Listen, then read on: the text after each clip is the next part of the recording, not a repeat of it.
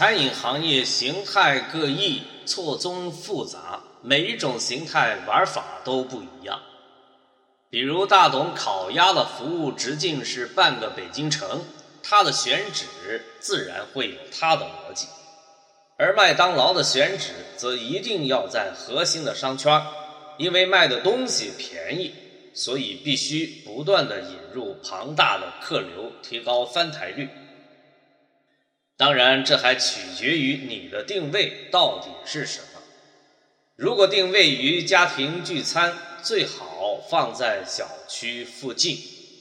雕爷刘楠就是为逛商场的白领服务的，所以选址都是大型购物摩尔，定位相对的细分。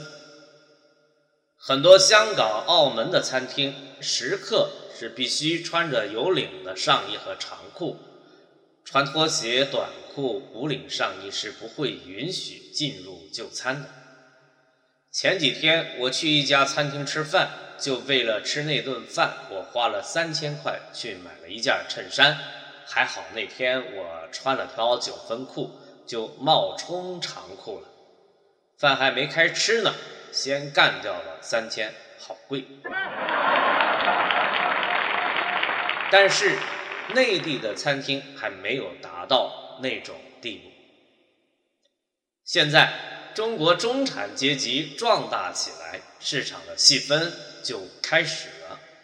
欧洲的赌场不打领带不让进的，人家的范儿就是那样。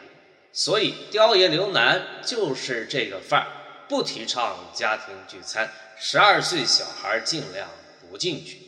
我不提倡过度饮酒，一开喝就没停，翻台率太低。但在薛潘烤串儿，我就鼓励你多喝酒，因为烤串儿本身没什么利润，就靠点酒水赚钱。所以在未来，每一种餐饮的形态是不一样的。如果你做的餐饮是谁都可以来吃的，那么今后的利润一定会下降。就像没有大一统的服装，没有品牌是可以通吃的。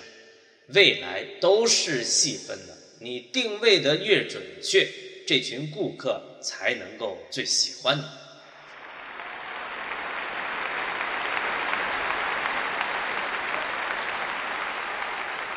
未来的定位会越来越精准，甚至菜品也会越来越精准。要将一种食材做成成品，狗不理等于包子。全聚德等于烤鸭，西贝等于油面，雕爷等于刘楠，这样是比较天然保险的打法。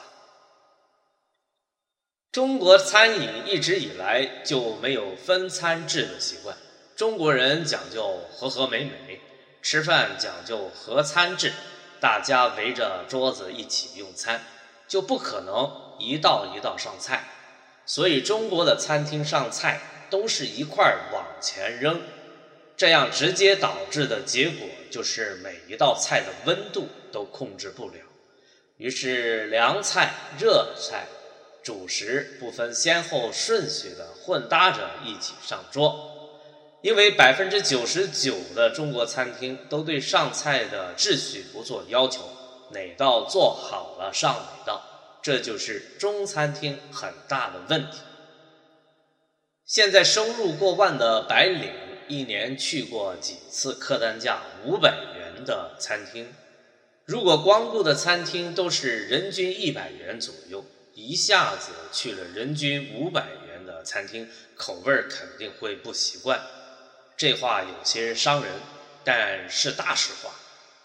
大多数人对美食的印象分为三个阶段：第一阶段，童年记忆，妈妈的味道；第二，海纳百川；第三，返璞归真。很多人都还只停留在第一阶段，到达第二阶段，需要你花很多钱、很多时间去品尝美食。我们来看看南北差异。柳州的螺蛳粉、湖南的油炸臭豆腐和杭州的臭豆腐那种臭味儿都不一样。很多人就吃不惯。就像我们最初喝咖啡、品红酒时，会觉得味道奇怪是一样的。哪一种食物在第一次尝鲜不是这样的感觉呢？我自己也是喝了若干次红酒后，才慢慢的喜欢上这种味道。这就是味蕾打开的过程。为什么雕爷刘楠的甜品几乎没有人吐槽？因为人类对甜味儿是天然的亲近和接受，就像小孩儿喜欢吃甜，这是写在基因里的。但对剩下的几种味道，苦、臭、涩味儿，都需要后天的培养，慢慢的适应。牛腩有人吐槽，因为餐厅做出了超前的味道，很多人会不习惯。而薛牌烤串儿，没有人说难吃，因为烤串儿的味道大家从小都吃惯了。为什么雕爷刘楠不会开到汕头？那边的人根本不习惯这种味道，很多潮汕人不解，在网上组团来骂我。上次杭州一个土豪通过我的好友和菜头找到我，希望与雕爷刘楠合作，我就反问他：“你帮我在本地能找到几家真正的法餐和意式餐厅？”他就明白了，但在上海就不一样。心态更开放，这要看当地人口味的接受度。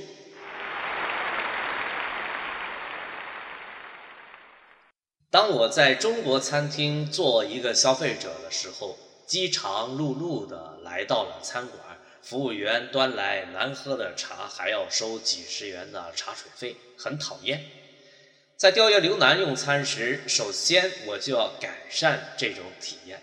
顾客一落座，就提供好喝的茶水和精致的甜品，先垫垫肚子。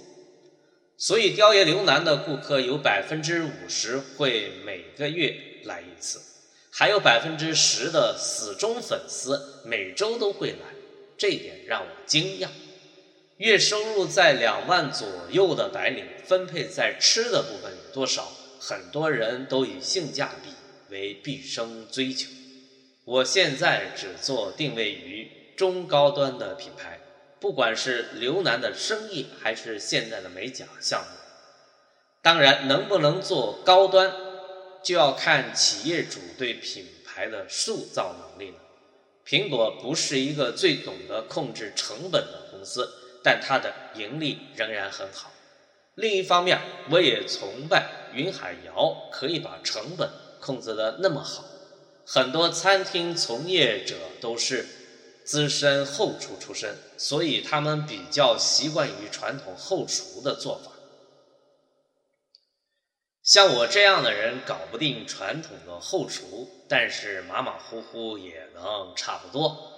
我的创新厨房主要负责研发新菜、菜品设计，菜品的名字基本都是与消费者互动的成果，很天马行空。